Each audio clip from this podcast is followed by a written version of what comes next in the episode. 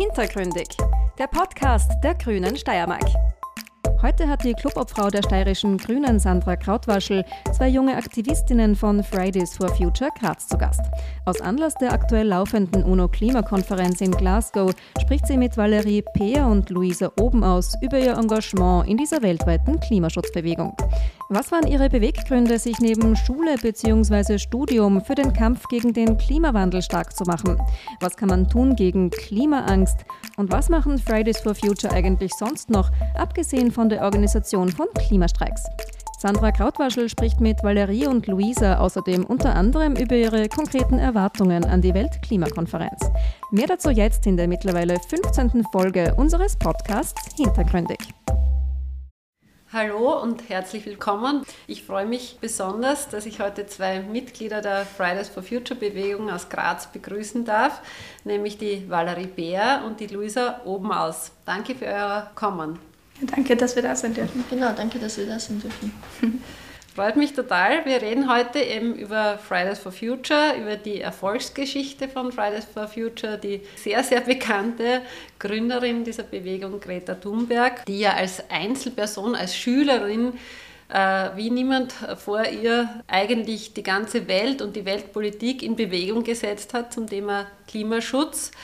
Ich selbst bin auch über den Aktivismus eigentlich selbst in die Politik gekommen, durch das, dass ich vor ja, mittlerweile zwölf Jahren begonnen habe, einfach plastikfrei einzukaufen und damit auch etwas zu tun, was damals völlig neu war, was ganz anders war als bisher.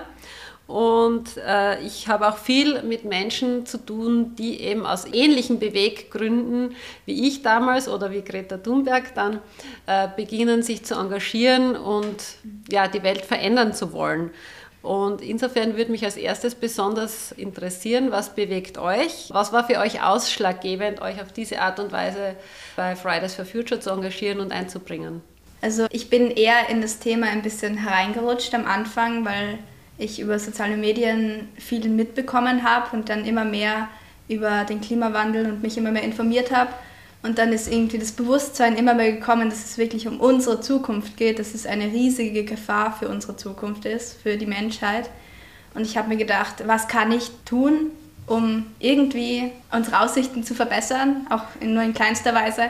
Und da habe ich mich halt eben auch entschieden, aktiv zu werden, weil das einfach eine tolle Art ist, mit anderen Menschen sich irgendwie zu engagieren. Ja, mhm. ja bei mir ist das ein bisschen über Umwege gewesen. Also 2017 habe ich in Nordamerika von dem Kampf gegen die Dakota Access Pipeline gehört. Das ist so eine Ölpipeline, die mhm. durch Norddakota und so durchgeht.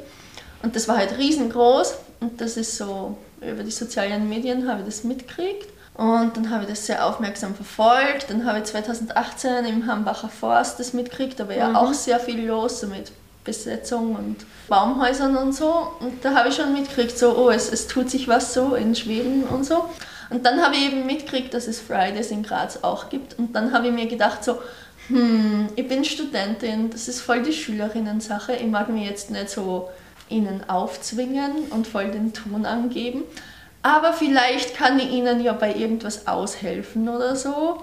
Und so bin ich dann langsam reingekommen, genau so. 2019 schon. Ich bin schon zweieinhalb Jahre bei Fridays dabei. Ja, ist immer wieder verwunderlich. Lang. weil, weil man das selber ja. oft gar nicht so lange vorkommt oder so. Also ich kann mich auch noch so gut erinnern an dieses erste Foto, eben auch auf sozialen Medien von der Greta Thunberg. Und, und das hat mir damals schon, obwohl das noch nicht absehbar war, wohin das jetzt führt und dass es zu so einer Bewegung äh, führt, der hat mir das so berührt, auch, dass die da einfach sich hinsetzt und, und fürs Klima streikt. Und das war eigentlich schon etwas, was die Politik extrem in Bewegung gebracht hat, äh, wie wir dann eh erlebt haben. Was mir aber interessieren würde, ähm, was kann man sich unter der Arbeit von Fridays for Future jetzt vorstellen, abgesehen davon, dass natürlich die Klimastreiks organisiert werden, regelmäßig und auch stattfinden. Womit beschäftigt ihr euch sonst noch? Es gibt viele Gespräche eben mit PolitikerInnen oder eben im Journalismus, eben auf sozialen Medien versuchen wir auch neben Streikankündigungen oft Infoposts zu äh, machen, um Leute auch über den Klimawandel zu informieren. Und es gibt auch sehr viel Vernetzung mit äh, anderen Bewegungen und auch mit Fridays for Future international oder auf nationaler Ebene. In Graz haben wir dann auch noch neben der Streik AG, die sich um die globalen Streiks kümmert, die Kreativ AG, die sich so um Sachen kümmert, irgendwie Aktionen, die jetzt nicht so Streik sind. Also da mhm. haben wir früher mal ein Schildermalen am Hauptplatz gehabt, 2019. Oder das Benefizkonzert, was 2019 war, hat auch die Kreativ AG ähm, sich quasi um den Hals gebunden und erledigt. Ich glaube, so vom Inhaltlichen her. Das klingt noch viel Arbeit. Es ist viel Arbeit. Wie viele, wie viele, Leute sind, kann man sich da vorstellen, die da wirklich dann aktiv arbeiten? Es ändert sich auch immer, weil es immer Leute äh, gibt, die dann langsam weniger aktiv werden und dann Leute, die auf einmal da sind und dann auf einmal mhm. ganz viel machen. Sagen wir mal 10 bis 15, mhm. Manchmal 20, aber. Die so dann wirklich aktiv die Dinge genau. umsetzen. Das heißt, es kann auch jederzeit noch wer dazukommen. Ihr könnt schon Auf auch Verstärkung brauchen. Super. Auf jeden Fall, immer, jeder ist willkommen. Mhm. Es ist so, wenn man schon irgendwas gut kann, dann ist man natürlich willkommen. Man ist aber auch willkommen, wenn man sich jetzt irgendwie denkt, boah, irgendwie so Social Media, das kann ich nicht so wirklich oder Ding, ist auch kein Problem, weil du kannst zu uns kommen und wir lernen das einfach zusammen so. Sehr schön. Also man lernt auch in Fridays ganz viel, so, mhm. was man vorher nicht mhm. gewusst hat. Von daher, mhm. man braucht keine Angst haben, so, oh, ich kann irgendwie eh nichts. Ja. Man kann definitiv was und du kannst nur ganz viel dazu lernen. Das ist super. Stichwort Angst, das führt mich zu meiner nächsten Frage. Es ist ja, und ich habe selber drei Kinder, die jetzt zwischen 19 und 25 schon sind mittlerweile. Und die haben einen großen Freundeskreis und es ist ja natürlich auch logisch und sichtbar, dass ja, noch im Moment zu wenig passiert, um wirklich die Klimakrise ja, stringent aufzuhalten, ja, sagen wir mal so. Und das erzeugt auch bei vielen jungen Menschen Sorge bis hin zur Angst. Man spricht teilweise von Klimaangst. Es gibt auch wirklich, denke ich, doch einige junge Menschen, aber auch ältere, die da durchaus äh, sehr depressiv in die Zukunft blicken und pessimistisch. Äh, nehmt ihr solche Strömungen in eurem Freundesbekanntenkreis auch wahr? Wie, wie seht ihr das mit der Klimaangst? Wie stark ist dieses Phänomen aus eurer Sicht? Ich glaube, das kommt sehr darauf an, wo man ist. In Österreich ist das irgendwie sehr ein Ding, was so die Zukunft betrifft. Das ist so, wenn wir jetzt nichts machen, dann wird, weiß nicht, 2040 das passieren und 2050 das und so. Also in Österreich ist das noch irgendwie immer sehr auf die Zukunft bezogen, so mhm. die Angst. International ist das oft nicht so, weil mhm. international kenne ich Leute, die, wenn ein Taifun kommt, Angst haben müssen, dass sie ertrinken. Mhm. Oder wenn nicht sie, dann irgendwelche Verwandten von ihnen oder so. Und dann ist es nicht ein Taifun im Jahr, sondern drei innerhalb von einem Monat oder so. Also das ist halt irgendwie nochmal ein anderes Level. Mhm. Und in Österreich merke ich, es, es hängt sehr damit zusammen, was gerade passiert. Also wenn so ein neuer IPCC-Bericht, der ja so mhm. die Zusammenfassung von der allgemeinen Klimawissenschaft gerade ist, wenn der rauskommt, dann steigt sie für gewöhnlich, weil dann mhm. kommt man drauf so, oh shit, es ist wirklich so schlimm. Mhm. Jetzt zur, zur Weltklimakonferenz habe ich auch das Gefühl, dass es steigt, einfach weil man merkt so, boah, es tut sich nicht wirklich was und und wir müssen wirklich was tun. Also ich glaube, es kommt einerseits sehr darauf an, was quasi gerade passiert und es kommt auch sehr darauf an, wo man ist. Mhm. Aber das Gute ist, also in Graz haben wir schon mal so Workshops dazu gehabt. Wir haben einmal so einen Workshop zur Klimaangst gehabt, wo wir uns zuerst so Bilder von so einer also zerstörten Sachen angeschaut haben, also so Waldbrand und irgendwie was mit einer Überschwemmung. Und dann halt so drüber geredet haben, so was löst es in uns aus, diese Bilder und so es hat gut getan, das einmal so zu konfrontieren, weil sonst ist es, es schlummert so mhm. in einem. Es tut manchmal gut, das so ganz konkret sich damit auseinander, genau, auseinanderzusetzen. Und was auch hilft, ist, dass man sich gegenseitig hat. Also wenn es irgendwem schlecht geht, dann weiß man einfach so, okay, irgendwie der oder die, mit dem verstehe ich mich gut in Fridays. Da ist er angebracht, wenn ich mal sage, so, boah, das fällt mir irgendwie gerade voll schwer. Wir haben eine eigene AG, die heißt CARE. Also da geht es eigentlich auch so um das, die halt so schaut, dass es, es der Bewegung quasi mhm. gut geht. Und es tut gut, wenn man halt weiß, ich bin nicht alleine, mhm. sondern man macht was zusammen. Man macht Aktionen zusammen oder macht einfach Arbeit irgendwie. Das hilft, weil dann hat man das Gefühl, okay, es ist schlimm, aber wenigstens tut man was. Es ja. ist nicht so hilflos. Also das hilft euch, oder? Ah, das mhm. Gefühl, dass man was tut. Das ja, führt mich nämlich zur nächsten Frage, vielleicht vorab noch, äh, wie ihr das persönlich äh, empfindet. Also blickt ihr persönlich eher ängstlich, sorgenvoll oder eher zuversichtlich in die Zukunft? Da gab es äh, ein gutes Zitat von einem Künstler, der mal einen Poetry Slam für uns geschrieben hat. Und zwar, man kann nur mit Hoffnung in die Zukunft blicken, wenn man die Gegenwart kritisiert. Mhm. Und da ist Aktivismus eben auch ein sehr großer Faktor. Ähm, wenn man so gemeinsam sich engagiert, dann merkt man einfach erstens, dass es nicht unbedingt immer gut in die Zukunft geht, aber dass sich daran auch etwas ändern lässt, wenn man sich wirklich damit beschäftigt und ähm, sich einsetzt. Mhm. Also es ist bei mir gemischt. Es kommt eben auch darauf an, wie stark jetzt irgendwie die Betroffenheit gerade ist wegen den Ereignissen, die immer wieder passieren, bei den Überschwemmungen oder so, ist es mir zum Beispiel nicht so gut gegangen und habe ich nicht so hoffnungsvoll in Zukunft geblickt. Aber dann auf einem weltweiten Klimastreik zum Beispiel merkt man einfach, wie viele Menschen das Thema wirklich wichtig ist und dann, ja, ist man wieder hoffnungsvoll. das klingt gut. Mir geht es auch so. Also es kommt sehr darauf an was sich gerade so tut. Mhm.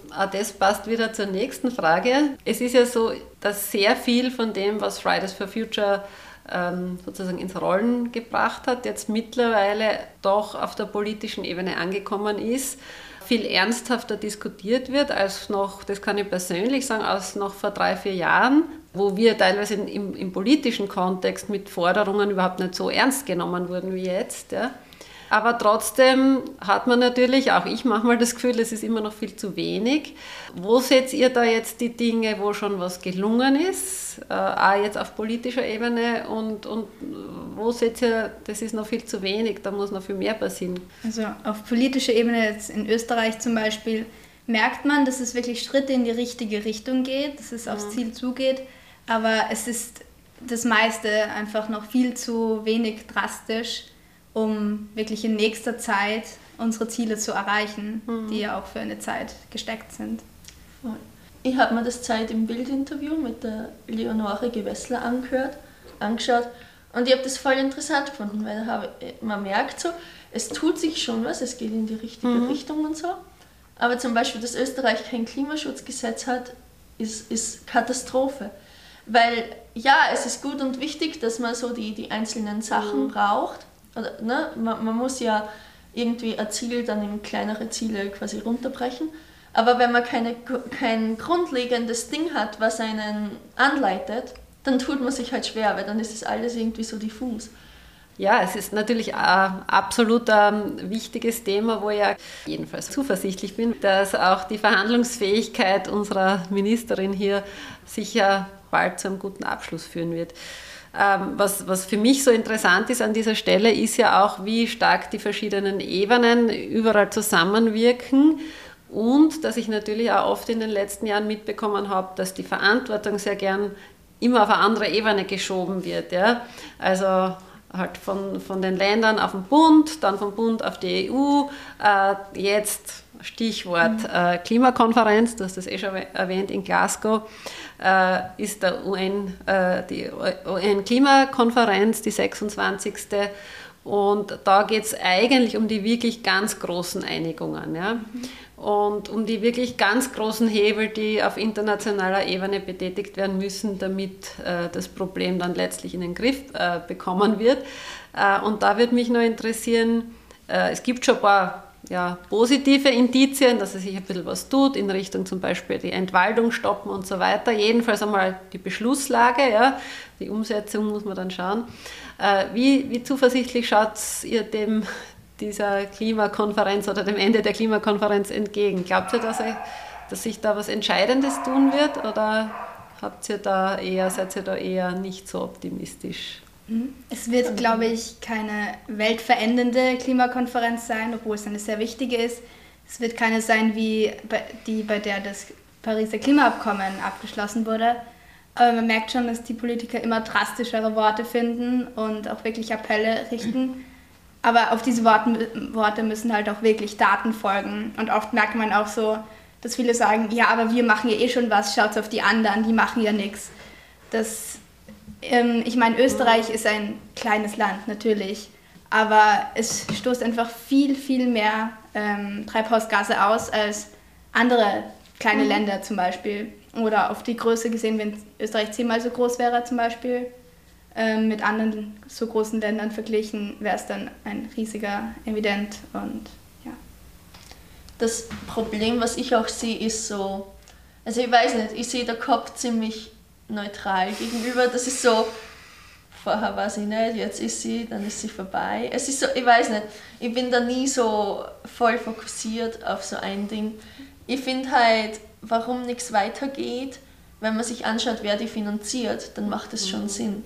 Weil die Klimakonferenz wird von Shell und anderen Firmen, die einfach kein Interesse haben, dass man aus fossilen Energieträgern aussteigt und anderen Firmen, die in eine ähnliche Richtung gehen, finanziert. Und dann macht es einfach voll, dann auf einmal macht Sinn, warum nichts passiert. Warum es so schleppend weitergeht. Ja, genau, du? weil die, die, die, haben auf, die haben logischerweise kein Interesse dran, dass eigentlich die Konferenz erfolgreich ist. Mhm. Und, und ich finde, man merkt es auch daran, das muss man ganz deutlich sagen, weil ich ja doch mit Leuten, die dort sind, in Kontakt bin, weil einige aus Österreich hingefahren sind. Das Essen ist sehr teuer.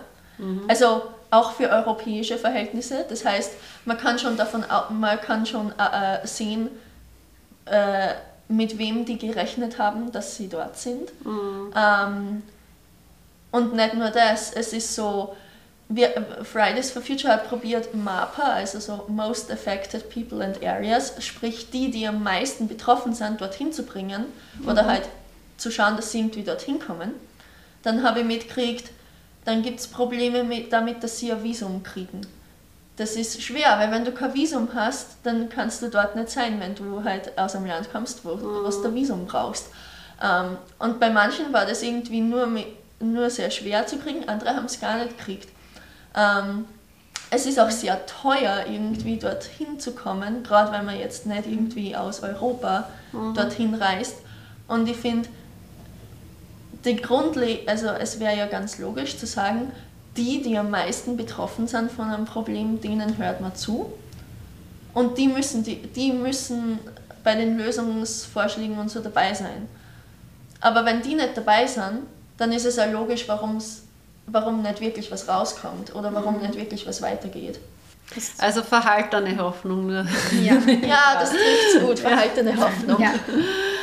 Naja, wenn ich da anknüpfen darf, kurz vielleicht, ich bin auch nicht der Meinung, sowieso nie gewesen, dass ein Ereignis oder eben nur, nur unter Anführungszeichen Konferenzen, selbst wenn da alle wichtigsten Menschen der Welt zusammenkommen, was äh, bewegen, wirklich in Bewegung bringen, sondern dass es immer dieses Zusammengreifen von ganz vielen verschiedenen Faktoren braucht und dass gerade da ja dieses äh, Engagement, so wie ihr das macht, ja, dieses zivilgesellschaftliche extrem wichtig ist, weil ähm, auch wenn du sagst, und das teile ich ja, dass natürlich da Interessen Fließen von äh, Konzernen, die zum Beispiel da genau in die Gegenrichtung unterwegs sind, erhöht sich halt der Druck auf die Politik und letztlich auf das gesamte System, nur wenn ausreichend Menschen sich für eine Sache engagieren. Ja, das wird ja immer so sein und ist natürlich im demokratischen Kontext sowieso ganz klar, nicht? weil du brauchst halt einmal, um, um Dinge umzusetzen, immer Mehrheiten in einer Demokratie und, und für die muss man auch eintreten. Ja. Also ich denke, große Entscheidungen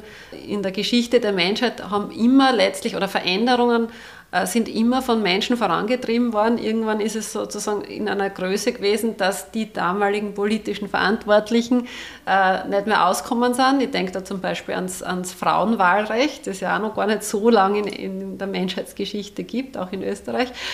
Und, äh, und dann, war, dann kippt es. Ja? Und deswegen glaube ich halt auch trotzdem, äh, dass dieses Engagement so wichtig ist, äh, unabhängig davon, ob da jetzt genau was da rauskommt. Ja? Weil dass es dann umgesetzt wird, ist ja sowieso nochmal der nächste Schritt. Ja? Definitiv. Ja. Mhm. Es gibt ja auch neben den Kipppunkten im Klimawandel gibt es ja auch die sozialen Kipppunkte. Mhm. Wo einfach man merkt, zum Beispiel eben wie Fridays for Future auch angefangen hat, dass einfach das Bewusstsein in bestimmten Punkten von den Leuten einfach sehr steigt und auch die äh, Bereitschaft zum Handeln. Mhm. Ja, damit kommen wir gleich zum nächsten, äh, was mich total interessiert. Wie kann man eigentlich bei Fridays for Future mitmachen? Wie seid ihr vernetzt mit den anderen For Future Organisationen, Students for Future und so weiter? Ist das ein reger Austausch? Gibt es da Kontakt und wie kann man euch unterstützen? Bei uns mitmachen ist eigentlich ziemlich leicht. Also man kann es auf den sozialen Netzwerken finden, auf Instagram, auf Facebook und auf Twitter und auch auf der nationalen Webseite, also fridaysforfuture.at. Dort haben wir auch so eine Art Ordner, wo mhm. wir jetzt sind und ähm, kann man uns einfach eine Nachricht schreiben, dass man sich gerne irgendwie einbringen möchte und es ist wirklich jede und jeder willkommen. Manchmal gibt es auch Willkommenstreffen, wo wir einfach unsere Struktur und alles einmal den neuen Leuten erklären. Und sonst kann man sich auch immer mit irgendwelchen Leuten von uns treffen, um einmal ein bisschen mehr über uns zu erfahren und dann schauen, wie mhm. es für einen gut passt. Und so zum Austausch mit anderen, das ist manchmal mehr, manchmal weniger. Mhm. Also national gibt es schon mehr Austausch, einfach weil man natürlich auch irgendwie entscheiden muss, so macht man jetzt irgendwie eine Aktion national. Das kann dann sein, dass nur Wien eine Aktion macht dazu, aber dass quasi mhm. alle anderen Gruppen sagen so, ja, wir tragen das mit und dann ist es von ganz Fridays mhm. Österreich aus. Mhm. International gibt es auch Austausch, innerhalb von Europa meistens mehr, aber das ist ja irgendwie naheliegend. Aber ich würde es wahrscheinlich hinkriegen, in so mhm. ziemlich jedes Land irgendeinen Kontakt zu besorgen, wenn, mhm. wenn mir das wer aufträgt. So über ein paar Ecken geht das dann schon.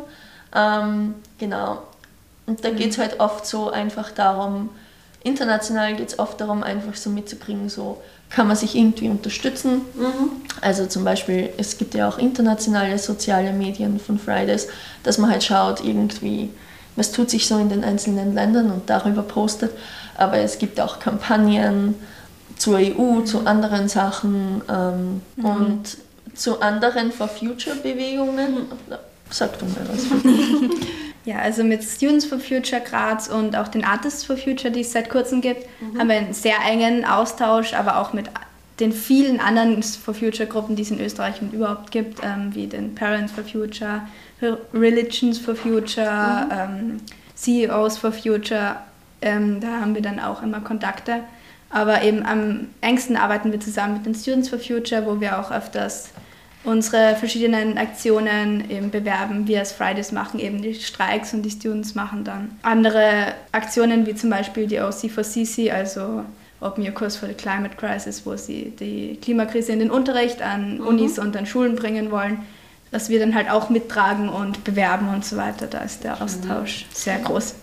Da habe ich gerade eine sehr interessante Ringvorlesung entdeckt, ja, wo eben, Stichwort mein Auslöser für den Aktivismus, der Werner Bote, der den Film Plastic Planet gemacht hat, eben auch zu Gast war und eben auch über die, letztlich über das ganze System, äh, das auch zu dieser Krise geführt hat und immer noch führt, äh, diskutiert hat im Rahmen dieser Ringvorlesung. Und was für mich immer so schön ist, wenn sich die Dinge so ineinander fügen und wirklich verschiedenste Baselsteine dann in die richtige Richtung gelegt werden, sodass dann irgendwann, und davon bin ich überzeugt, äh, ein, ein besseres Gesamtbild entsteht. Und insofern möchte ich mich ganz herzlich bei euch bedanken für euer Engagement, das für euren Kampf gegen diese Klimakrise und für eine gute Zukunft, das vor allem. Und ich denke, wir werden uns sicher bei einem der nächsten Klimastreiks dann auch wiedersehen. Danke fürs Kommen und für euren Einsatz. Mhm. Danke fürs Dasein. Ja, hat uns gefreut. Das war die aktuelle Folge von Hintergründig, dem Podcast der Grünen Steiermark.